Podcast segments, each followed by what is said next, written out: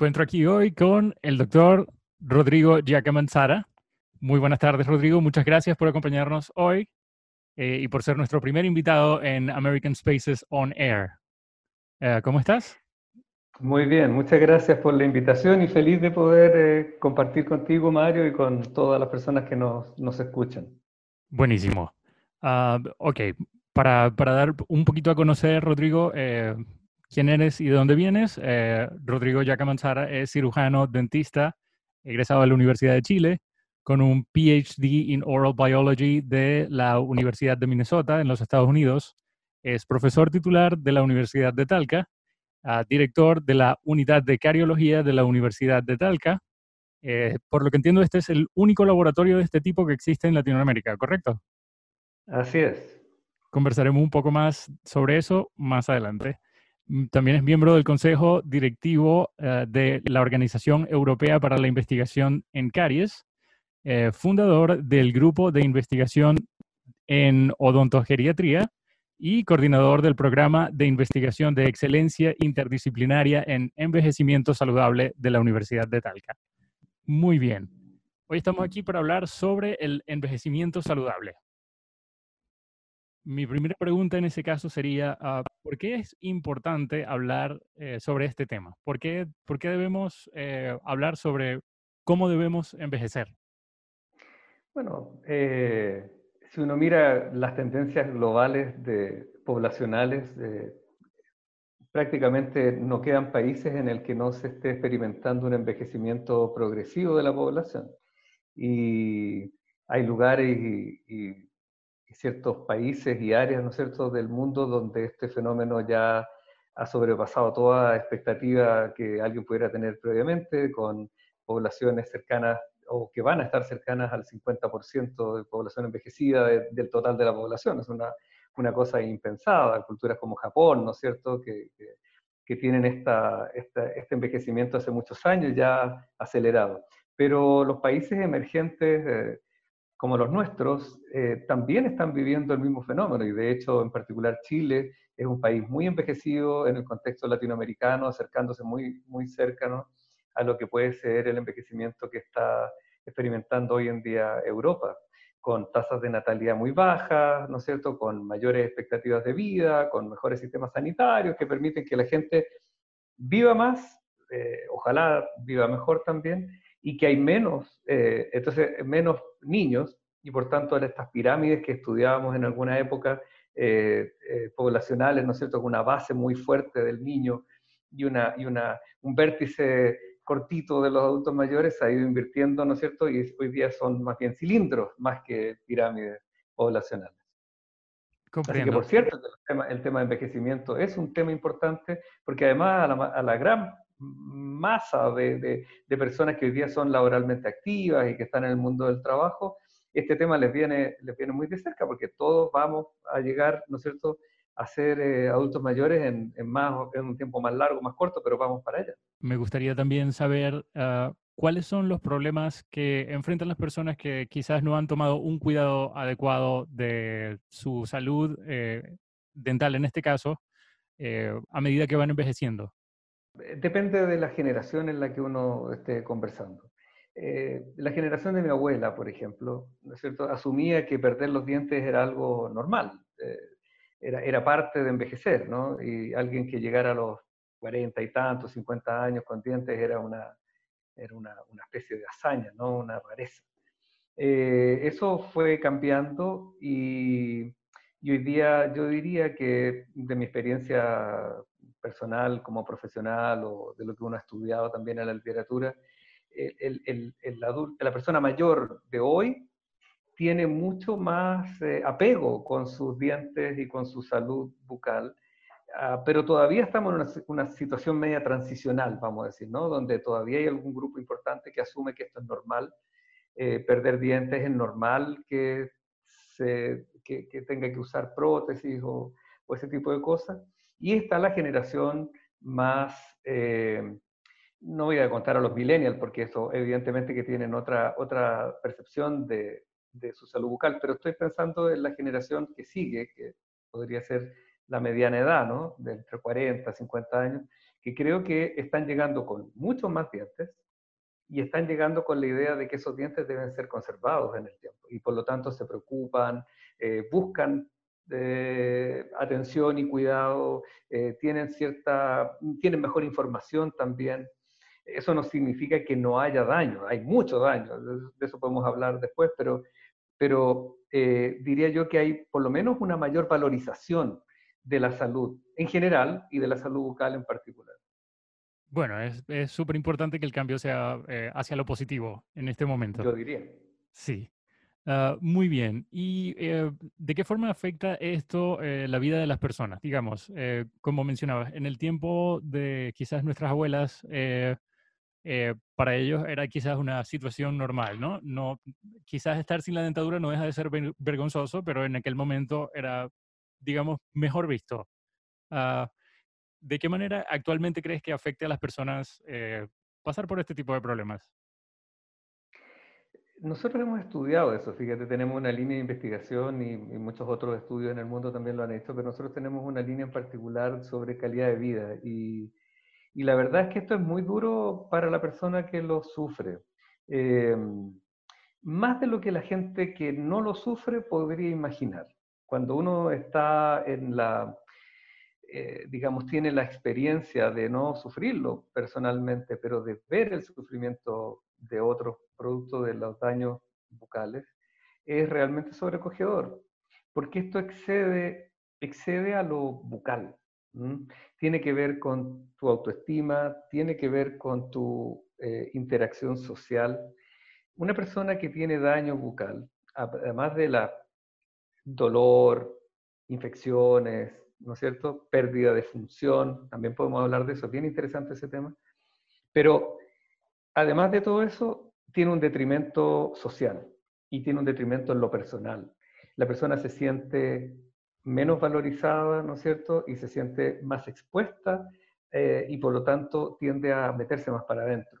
Eso significa que en muchas ocasiones la persona no se siente capacitada de socializar, de entablar relaciones interpersonales, de salir a la calle, de ir a eventos, incluso te puedo contar experiencias personales de, pacientes ¿no? que me han dicho, doctor, hágame algo, porque yo tengo el matrimonio de mi hija y no puedo ir. ¿Cómo voy a ir así?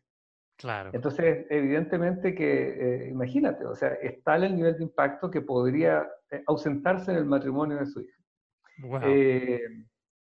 Y claro, y hay mucha gente que incluso, eh, te, voy a contar una anécdota. Una vez un, un, alcalde eh, me contó que dentro de las actividades que ellos hacían, eh, llevaban a, las personas mayores a un viaje a la playa. Y, y, para alguna persona mayor que se le acercó a hablar, le dijo, esta primera vez que alguien me sirve comida a mí. Yo siempre soy la que he servido, entonces estoy tan agradecida. Pero eh, cuando él me contaba, me decía, y la señora me hablaba todo el tiempo así, con la mano tapándose la boca. Y, y, él se emocionó mucho cuando me contaba esta, esta, historia. Me decía, ¿qué tan difícil es ponerle dientes a la gente? Me decía así. es, que, él vio que esta señora estaba tan afectada, de, quería agradecerle, pero no se atrevía a, a, sacarse la mano de la boca porque le daba... O sea, te fijas, hay, hay situaciones que que tienen que ver con cosas mucho más humanas que, que lo físico, lo biológico propiamente tal. Claro, sí. Eh, es importantísimo, eh, pues, eh, poder sentirse seguro de uno mismo a la hora de conversar con otras personas. Pero ese no es el único de los problemas que trae llevar una mala salud dental. también existen otro tipo de cosas que son más relacionadas a lo, a lo biológico. sí. ¿Podemos hablar de eso? Sí. Claro, claro. Ese, ese, es un tema fascinante y relativamente nuevo, fíjate, que tiene varias aristas.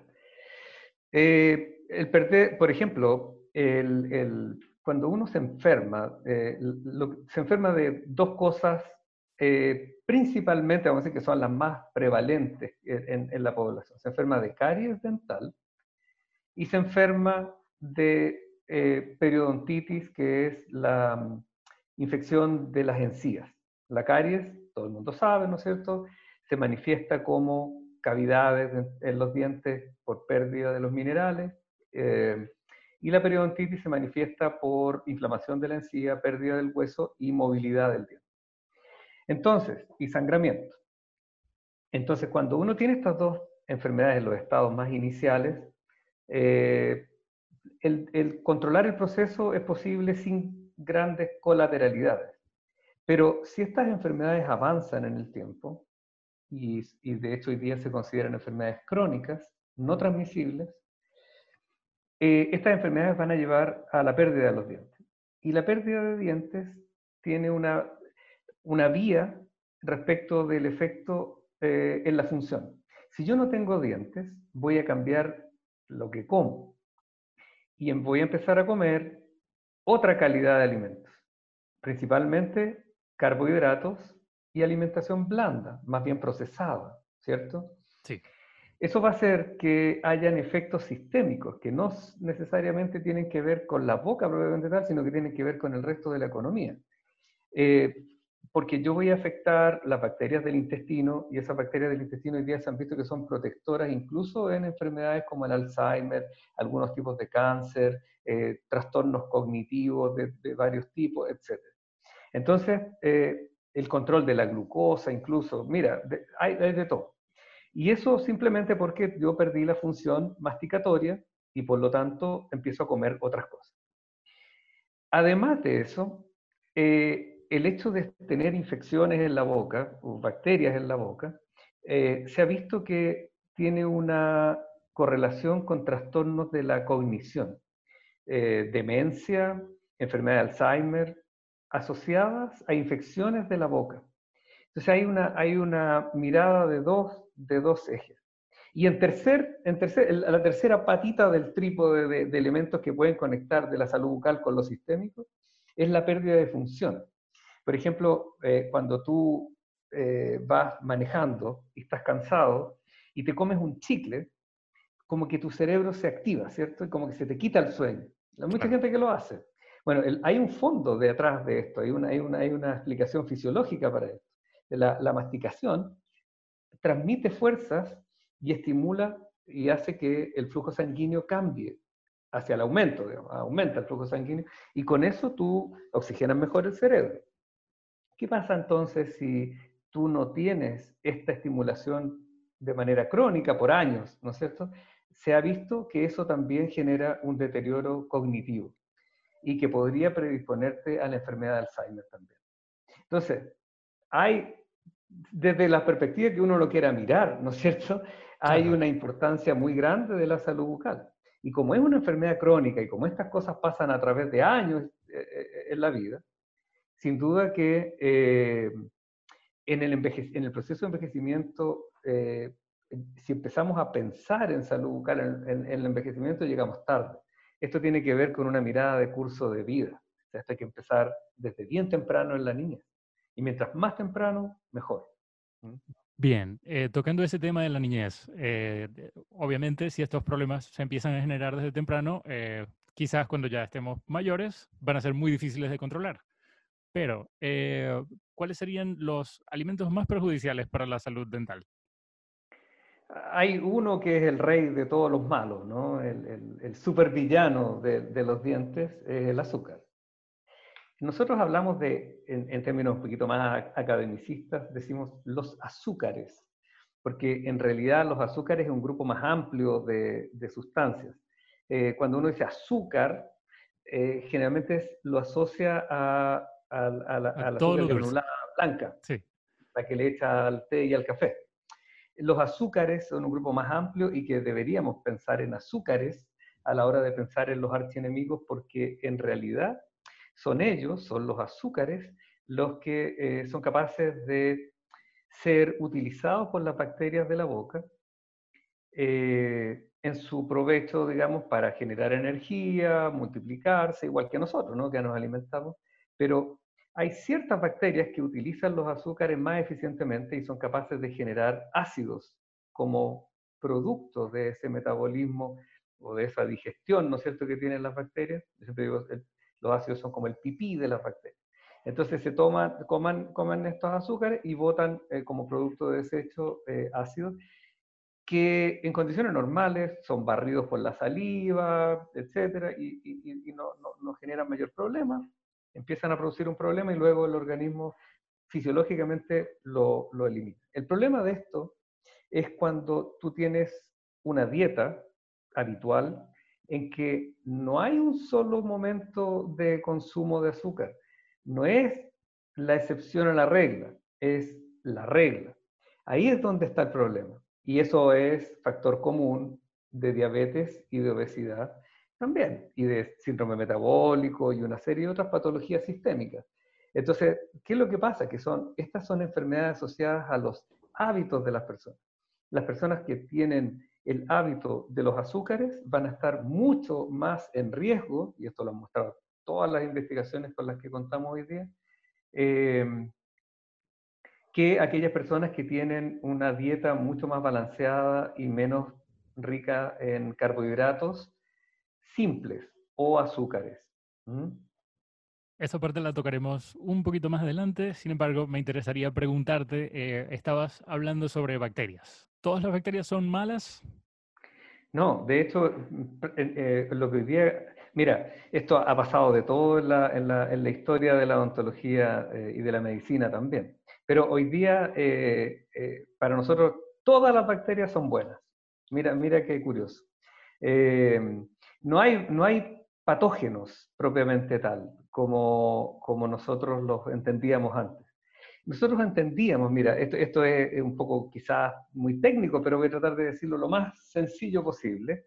Nosotros pensábamos para la caries que, que tú eras chico y te infectabas con una bacteria que se llama Streptococcus mutans. Está lo mismo el nombre, pero, pero con una bacteria. Y esa bacteria era tan mala, esa única bacteria multiplicada por varias, ¿no es cierto? Porque son muchos de esos Streptococcus mutans. Pero era tan mala, tan mala, que si había azúcar en la boca, iba a, a destruir todo. Y por lo tanto, el objetivo de la odontología era erradicarlo, sacarlo de la boca y dejarte libre de Streptococcus mutans. Yo te puedo mostrar libros, artículos científicos, muchas cosas que decían eso. Hoy día entendemos las enfermedades bucales, la caries y la eh, eh, periodontitis, ambas, como enfermedades crónicas no transmisibles, es decir, lo que causa la enfermedad es un desequilibrio de las propias bacterias de la boca, las que viven con nosotros, nosotros somos más bacterias que células humanas. Y esas bacterias no están de adorno. Esas bacterias nos sirven a nosotros para todos nuestros procesos fisiológicos. Entonces hoy día nosotros queremos nuestras bacterias y las queremos en buenas condiciones. Eh, el problema está en que cuando yo le, cambio las condiciones medioambientales a esas bacterias, es ahí donde algunas de estas se ven más favorecidas y otras más perjudicadas. Y se rompe el equilibrio. Es como en una sociedad, ¿no es cierto? En un barrio, que llega un delincuente en, la mitad del barrio y altera el equilibrio, y entonces la gente va a andar con miedo, con desconfianza, y se altera la armonía. Bueno, aquí el delincuente de la boca es el azúcar, y, que llega a romper los equilibrios. Para las enfermedades periodontales es el, el cigarrillo, por ejemplo, o el alcohol. Eh, o una mala higiene, que rompen los equilibrios que son naturales. Por lo tanto, las bacterias hoy no se consideran enemigos, sino que más bien se consideran habitantes normales que coexisten con nosotros en paz y en armonía hasta que nosotros, como eh, producto de nuestros hábitos, de nuestros comportamientos, de, nuestra, de nuestras interacciones sociales, etcétera, eh, las predisponemos a que se transformen en patogénicas o o que favorezcan la enfermedad. Bueno, gracias a esta conversación, eh, de ahora en adelante pensaré en cómo alimentar mejor a mis bacterias a la hora de ingerir alimentos. Así eh, es, de hecho, así es, así es. Es muy cierto eso. Bien, y tocando ese tema, eh, ¿existe para contrarrestar o cuidar nuestros dientes y nuestra salud bucal, cuáles serían tus recomendaciones? Para prevenir la, la, aparición de, de caries dental fundamentalmente, que es la principal causa de pérdida de dientes en la, vejez. A nivel individual, sin duda que eh, se puede actuar de manera sencilla en cuatro grandes ejes, eh, o cuatro grandes acciones, diría yo. Eh, la primera y la más importante siempre es el control de la dieta. la reducción de azúcares a niveles, ojalá, cero, como parte de la dieta habitual, que es lo que discutíamos recién. Es decir, cómo yo me hago cargo de no comer azúcar sin privarme de momentos muy agradables como un pedazo de torta, un, chocolate, eventualmente, ¿no es cierto? Pero no regularmente tres o cuatro veces al día, como ocurre en mucha, mucha gente. Esa es la primera medida. Hay mucho más que hablar respecto de, dieta, pero me gustaría eh, avanzar en las otras medidas para, para que quede bien claro. Dieta primero. Segundo, la remoción del el control de, las bacterias de la boca, pero no, me estoy contradiciendo con lo que yo recién dije. Lo que hay que hacer con las bacterias de la boca es desorganizarlas periódicamente. Eso significa que ellas se empiezan a armar y pueden ser dañinas si es que logran una, una buena estructura y una buena organización. Entonces lo que nosotros hacemos, las sacamos, las removemos, las desorganizamos para que se tengan que volver a organizar. Esa periodicidad de armarse y rearmarse es lo que hacemos con el cepillado de dientes. Nosotros no necesitamos esterilizar la boca. Si por ahí a usted le dicen, oiga, eh, vamos a, le vamos a vender este cepillo, esta pasta que esteriliza los dientes. No existe, eso es mentira. Nunca se puede esterilizar una boca. La boca siempre tiene bacterias las bacterias son de, tamaño de un micrón, es decir, eh, es muy difícil de poder eliminar eso y están en la saliva, debajo de la lengua, en todas partes. Pero lo que nosotros hacemos es removerlas de tanto en tanto, moverlas, ¿no es cierto?, para que se vuelvan a organizar y no se establezcan y no generen el daño que producen cuando están eh, organizadas. Y eso dos o tres veces al día es suficiente. Eso es lo que ha mostrado la literatura. Tampoco se trata de andar cepillándose los dientes día y noche, todo el rato, porque es irreal y porque tampoco va a ser un hábito sostenible en el tiempo. El, tercer elemento es eh, el uso de flúor de manera racional también. Si yo tengo mis factores de riesgo de caries controlados y me porto bien con lo que dije antes, dieta, cepillado, el aporte de fluoruro que yo requiero prácticamente es el que viene en la pasta de dientes, común y corriente. No necesito más.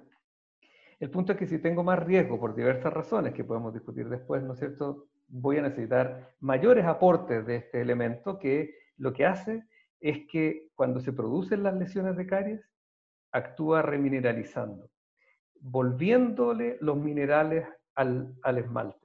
Y eso hace que el diente se mantenga indemne. Por eso es que es tan bueno el flúor. Eh, en Chile tenemos un programa de floración del agua potable que usa pequeñas cantidades de flúor, porque en realidad no necesitamos grandes, grandes cantidades de flúor en general. Entonces, las pequeñas cantidades que vienen en el agua, muy inocuas, porque se ha visto en los estudios mostrados que en realidad no tienen prácticamente ninguna, ninguna implicancia negativa, son suficientes para, junto con una dieta adecuada y con el control del cepillado, eh, mantener la salud. Y en personas mayores eh, eh, hay una medida cuarta que también aplica para otras personas, que es la estimulación de la saliva. La, la, estimulación de la saliva es, es muy importante. Mientras mayores, digamos, mayor edad tiene la persona, es más clave, porque hay un cierto deterioro de la función de las, de las glándulas salivales y habitualmente las personas empiezan a tomar fármacos que disminuyen ese flujo salival. Entonces, para esas personas le estamos restando el mejor protector fisiológico que existe, que es la saliva. La saliva tiene sales minerales, ¿no es cierto? Y tiene proteínas que son verdaderos escudos contra las, las enfermedades bucales. Cuando afectamos la salida de saliva o la calidad de la saliva, eh, nos quedamos con una defensa menos, muy importante. Y ahí es donde el profesional debe hacer el análisis y poder eh, indicar eh, cuál medida de protección vamos a usar para suplir esta carencia que está ocurriendo con la salud. Súper. Muy bien. Ah, bien, hablábamos hace un momento sobre la unidad de cariología de la Universidad de Talca. Es, por lo que entiendo, un laboratorio único en Latinoamérica, ¿correcto? ¿Puedes contarnos un poco más? Sí, eh, la, cariología es, es, una disciplina, no es una especialidad en odontología, sino que es una disciplina, un área que estudia la caries dental. Y tú dirías, bueno, pero qué curioso que haya una especialidad que estudie una enfermedad y no un área de la boca o una función de la boca. Pero tiene todo el sentido del mundo porque si uno piensa el 80% de lo que hacen los dentistas del mundo tiene que ver con esta enfermedad, el 80%. Entonces, eh, y te diría que todas las especialidades de una u otra manera algo eh, tienen que relacionarse con esta enfermedad. Y por lo tanto, el estudio de ella es altamente relevante. Y nosotros entendimos esto hace ya, te diría yo, más de 10 años que, entendimos que había que abrazar esta disciplina y empezar a estudiarla en distintos frentes. Eh, uno de ellos es lo que tú me preguntas del laboratorio. Eh, en el laboratorio lo que nosotros hacemos ahí es simular una situación de caries y entonces podemos probar en in vitro, en el laboratorio, experimentalmente, sustancias con propiedades de protección. Y también estudiar sustancias que pueden ser dañinas. También lo tenemos diseñado para poder ver, ah, esta, esta cosa, este alimento, o esta sustancia, o esta fruta, o esta qué sé yo, son más, nosotros le llamamos cariogénicos, es decir, que producen caries, cariogénicos. Eh, y, hemos probado algunas sustancias con efectos protectores bien interesantes, pero eso a nivel del laboratorio.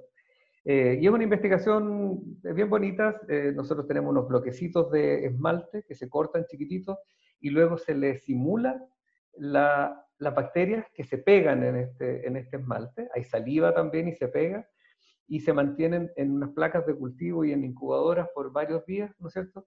Durante tiempo en el que las bacterias empiezan a producir estos ácidos de los que comentábamos antes y, van eh, generando lesiones de caries similares a las que hay en la boca. Y las podemos estudiar después en el microscopio con instrumentos de precisión. Es bien, bonito. Genial. Y dentro de estos experimentos, ¿han encontrado, ah, por ejemplo, eh, digamos, algún tipo de, alimento o, de sustancia que ayude, eh, que cumpla un efecto contrario a lo, a lo que ocurre con el azúcar, por ejemplo? Claro. Nosotros, nosotros siempre nos pusimos en la cabeza, fíjate que es curioso porque eh, haciendo un, recuerdo ahora de cómo partimos, siempre fue, siempre fue la idea de encontrar algo que en presencia de azúcar nos protegiera. ¿Por qué? Porque teníamos poca fe a la gente, en realidad, si uno lo piensa. ¿ah? Porque el mensaje de deje de comer azúcar no es tan fácil de entregar. Yo te lo puedo decir a ti, Mario, y probablemente tú vas a decir después de esta conversación, no como nunca más azúcar, ¿cierto? Pero Yo me comí un chocolate antes de comenzar. Ah, justo antes. Mira qué Bueno, el, el, el, tema es que eh, a nivel comunitario y poblacional es muy difícil lograr erradicar el azúcar. De hecho, eso, eso se ha intentado, pero con poco éxito. Em, entonces hay mucha gente incluso que insiste que, que, debemos tomar otras medidas y no tratar de reducir el consumo de azúcar porque eso es una, es una quimera, es algo que no vamos a lograr nunca.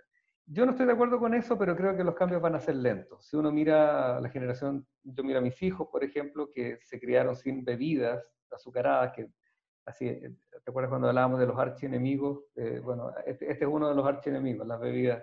Las bebidas tienen tres veces, una bebida de medio litro, de medio litro, tres veces la dosis diaria de azúcar que recomienda la OMS. Tres veces.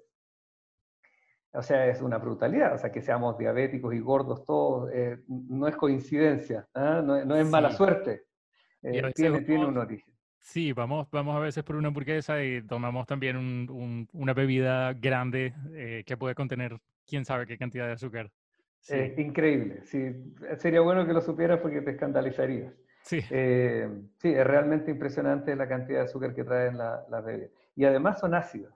Y que sean ácidas, ya lo comentábamos, disuelve el esmalte. Entonces, si no te, te eh, digamos, te enfermas de caries, te vas a desgastar los dientes de una manera muy importante. Es una patología relativamente nueva que se llama erosión dental, que los dientes se empiezan a desgastar, a aplanar, producto del impacto frecuente de estos alimentos ácidos. Y eso es súper importante porque las bebidas cero, o light, o como tú le quieras llamar, diet, eh, de alguna manera son la gran causante de esta erosión dental.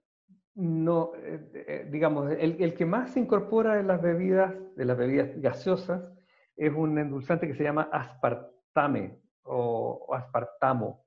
Eh, y este endulzante, hay buena literatura que muestra que es tremendamente tóxico, que causa inflamación sistémica, que predispone a síndrome metabólico y una serie de otros problemas. Eh, y además, a nivel dentario, lo que te contaba, genera erosión. Entonces, tenemos bebidas que tienen azúcar, que no te dañan, no son tan tóxicas, vamos a pensarlo así, pero que te, te predisponen a caries dental, a diabetes, a obesidad. Y están aquellas versiones que no tienen azúcar, que te desgastan el esmalte y que además son tóxicas. O sea, yo te diría que la mejor recomendación es toma agua y se acabó. ¿ah? Eh, y, y, no, tratemos de, no tratemos de buscarle porque no le vamos a encontrar realmente.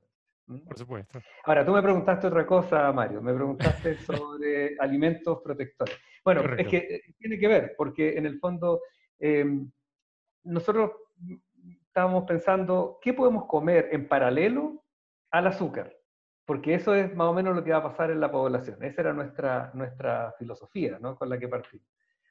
Y entonces empezamos a mirar algunas cosas eh, como los ácidos grasos. los ácidos grasos son parte de las grasas que que existen en la naturaleza, ¿no es cierto? Pero que eh, nosotros pusimos especial énfasis en los ácidos grasos que se llaman insaturados, que son lo que la gente conoce como las grasas buenas, que están fundamentalmente en aceites, frutos secos, en la grasa del pescado, los omega 6, omega 9, omega 3. Esos son los ácidos grasos insaturados. A diferencia de los ácidos grasos saturados, que son los que tienen las carnes rojas, por ejemplo. La grasa blanca esa de la carne es ácido graso saturado y sabemos que esa no es muy saludable. Estos otros, los aceites, nosotros dijimos, bueno, si hay tanta recomendación, veamos qué pasa en caries. Y nos dimos cuenta que cuando poníamos azúcar en nuestro modelo y poníamos luego eh, estos ácidos grasos aislados, la capacidad del azúcar de causar la enfermedad bajaba sustancialmente en presencia de azúcar. Y la comparación era azúcar, pero sin estas grasas. Por lo tanto, podríamos de alguna manera empezar a ver un efecto eh, eh, beneficioso. Lo probamos en varios tipos de grasa y todas más o menos funcionaban, las insaturadas funcionaban así. Mientras más insaturadas, eh, que no, me quiero meter en la, bioquímica de esto, pero mientras, mientras más eh, líquido es el aceite, digamos, es más protector. y lo otro em, que vimos fueron las proteínas, y eso fue súper interesante. Estudiamos la ovoalbúmina, la proteína del huevo, que es una proteína que, eh, digamos, en, en, la clara del huevo, la clara del huevo tiene mucha, es casi pura proteína. Y la ovoalbúmina es la más abundante. Entonces nosotros la estudiamos aislada, esta ovalbúmina, y es muy, muy interesante cómo reduce el efecto cariogénico de la sacarosa, en presencia de sacarosa, y a dosis baja, fíjate, no, o sea, bueno, a dosis equivalentes a, lo que sería comerse un huevo.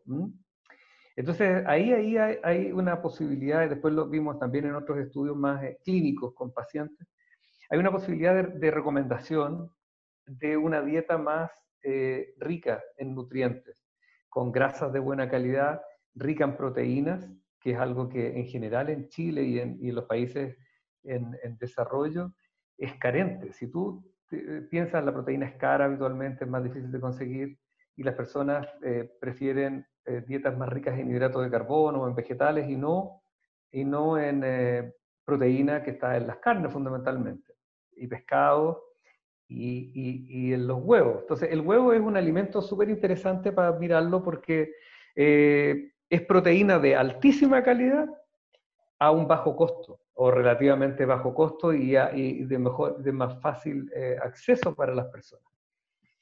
Eh, así que eso. Y otro, y otro alimento interesante, Mario, es, son los, los polifenoles, los, los em, antioxidantes que vienen en, la, Todas las frutas tienen, pero los frutos rojos fundamentalmente concentran mucho de esto y, también hemos visto ahí un efecto benéfico en, en caries. en conclusión, para nosotros, una dieta que cualquiera consideraría sana es una dieta protectora en caries.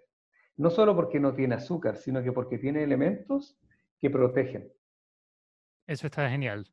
Y bueno, pues sí, aunque, aunque dejar los azúcares sea algo complicado, eh, no es imposible por lo menos reducirlos a una, a una gran medida. Así que bueno, es algo a lo que todos tenemos que apuntar, poco a poco.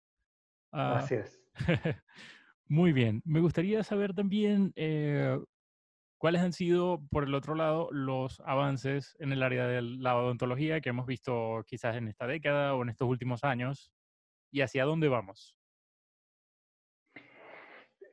Yo creo que la, odontología se mm, pasó por dos fases. ¿ah? Esto, esto yo no lo he leído, pero eh, es una, elaboración propia nomás. Eh, yo creo que pasamos por una época en que nos, nos eh, maravillamos con la tecnología y con las posibilidades que teníamos de, de tratamiento para reemplazar lo perdido.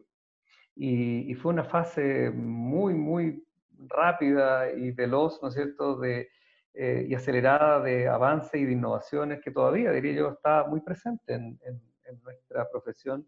Eh, que si te digo nombres, tú te vas a decir nombres de cosas, tú vas a decir, ah, sí, yo también tengo la misma percepción.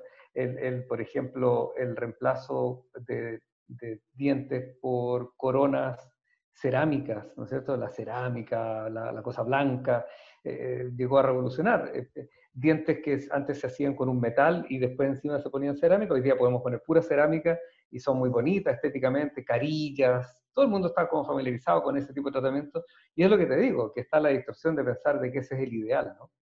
Claro. Bueno, y, y el, otro, el, el, otro gran jugador ahí en estos desarrollos tecnológicos fueron los implantes, que de ser una cosa muy elitista y de nicho, hoy día están mucho más... Eh, extendidos en la población. Pero también hay un incentivo perverso porque evidentemente que el implante llega cuando todo lo demás ha fracasado. O sea, nadie se pone un implante porque tiene ganas de ponerse un implante, sino que más bien está reemplazando un diente que se perdió. Y se perdió después de una larga vuelta, ¿no es cierto?, de restauraciones fallidas, de caries recurrente una y otra vez. Entonces, ahí hay un problema de, de concepto. Entonces hoy día la odontología que está entendiendo eso, y esta es la fase 2, diría yo, la que estamos más hoy día, desde la academia proponiendo, porque la academia empieza a hablar y esto la bajada es más lenta. Eh, eh, yo diría que es una odontología que le llamamos de mínima intervención. Y eso quizás es lo más en boga hoy día. Es cómo nosotros, sin tocar, logramos los objetivos terapéuticos que nos proponemos. Es decir, cómo eh, eh, conservando, yo me aseguro la función a través del curso de vida. Mientras menos toque, mayor probabilidad de que mi reserva funcional dure toda la vida. A ese concepto nosotros lo bautizamos como el capital biológico. O sea, lo que yo tengo es mi capital, es mi riqueza y la tengo que cuidar a través de la vida. Y esa me llega a los seis años, ¿no es cierto?, muy tempranamente y me tiene que durar, hoy día con la expectativa de vida que tiene los, mi hijo, va a vivir 100 años probablemente. Entonces la pregunta es, ¿cómo hago que un diente que nace a los 6 y que está todo el día, ¿no es cierto?, machacando y, en función, me dure 90 años más? ¿Cómo aseguro esos 90 años? Pero este nuevo approach, eh, digamos que de cierta forma no incluye tanta intervención. Para, para la persona común hablamos de menos taladrito. Correcto. Exactamente. Menos maquinita. Yo digo menos maquinita, sí, tienes toda la razón. Y tengo una foto en mis presentaciones que aparece la maquinita con una, con una cruz encima, así que... ¿ah? ese, es el nuevo approach. Ese es un approach que sería muy atractivo para las personas porque eh, mucha gente eh, le tiene pánico a, a, estas herramientas de odontología. Eh, y es quizás la razón número uno por la que algunas personas no van al, al odontólogo. así que pues sí, un, un, approach que sea más amigable para la persona, eh, supongo que sería todo un éxito. Claro, esto acompañándolo con eh, una comida balanceada y con un buen cuidado bucal, así que tendría que haber parte de, eh, tendría que haber por parte de las personas también una mejor educación, ¿correcto? Así es, absolutamente. Buen alumno, Mario, ¿eh? entendió todo. Muchas gracias. Eh, pero esa, esa, claro, esa, esa aproximación que tú dices, eh, yo digo, he dicho, y quizás he sido hasta ofensivo, pido perdón por ello, pero he dicho esto los pacientes lo entienden muy rápidamente y, lo aceptan y lo quieren. El problema somos nosotros, los profesionales, que nos cuesta todavía aterrizar estos conceptos cuando de, odontología de mínima intervención. A las personas que fuimos educados, ¿no es cierto?, con que una pequeña manchita en un diente significaba que había que explorarla con la maquinita para ver qué había debajo, eh, nos cuesta lo que hoy día estamos nosotros enseñando en la universidad y que tenemos investigación clínica que la respalda mm, nuestra y en el mundo, que te dice, cuando tengo una manchita, lo que usted tiene que hacer es controlarla, ver qué pasa con ella en el tiempo. Pero como se dice, ¿no es cierto?, en, buen, en buen chileno, eh, a uno se le van las manos con, con eso, porque te, te enseñaron a que cualquier alteración de lo que estaba en el libro había que explorarlo con una maquinita. Entonces hoy día estamos diciéndole, amárrese las manos, no actúe. Y, yo digo siempre, los pacientes esto lo agradecen, pues evidentemente es más barato, es más rápido, es indoloro, pero a nosotros todavía nos, eh, toca ahí hacer un ejercicio eh, eh, profesional, ¿no es cierto? Y formativo también en las escuelas de odontología que vayan alineándose con estos nuevos paradigmas de enfoque, porque aquí hay una, una filosofía distinta, un entender la enfermedad también eh, diferente que lo que la entendimos por siempre. Según lo que comentabas de, esta, eh, de estas fases eh, que tú observas dentro de, la odontología o de la salud dental, y bueno, a medida que van avanzando las tendencias y la tecnología y todo esto, y la población se va también educando mejor sobre la salud bucal, ¿Cuál sería para ti el escenario perfecto al que llegaríamos en un futuro entre, digamos, la relación paciente-odontólogo eh, y el cuidado de la salud de los chilenos? Yo creo que la situación ideal es, emular algunos modelos que ya existen en el, mundo. Eh, fundamentalmente los países escandinavos han logrado controlar la, la caries dental y las enfermedades bucales más prevalentes en base a actuar temprano en base a crear conciencia y mejorar los niveles de educación de las comunidades. Eh, y también eh, yo creo que hay que, actuar, hay que actuar a nivel con un enfoque de salud familiar. El modelo chileno de, de salud que, maneja el Ministerio de Salud es un enfoque de salud familiar.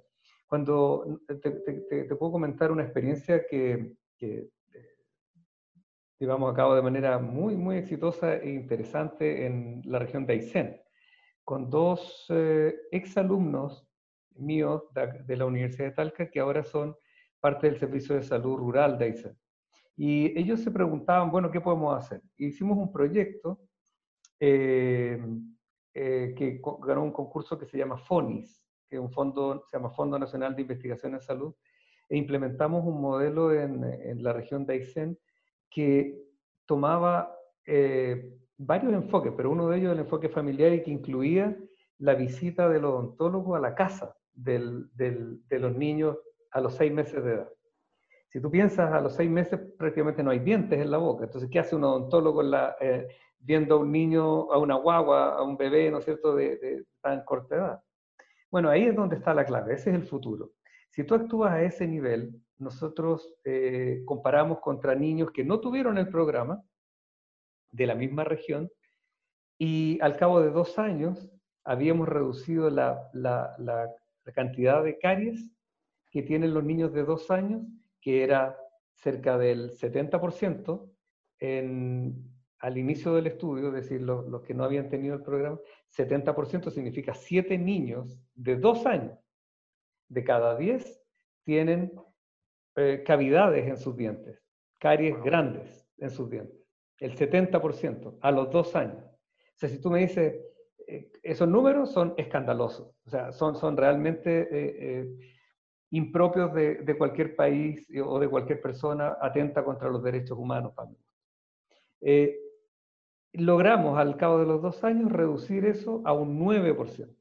Wow. En los niños de dos años. O sea, mira el impacto que puede tener actuar. Y tú dices, bueno, ¿qué maquinita había ahí? Ninguna. ¿Qué flúor? Ninguno. ¿Qué eh, sellante? Ninguno. ¿Ah? ¿Qué sillón dental? Ninguno. Entonces lo que se, se, requiere realmente es actuar tempranamente, porque ahí no se está actuando en el niño, se está actuando en su entorno social.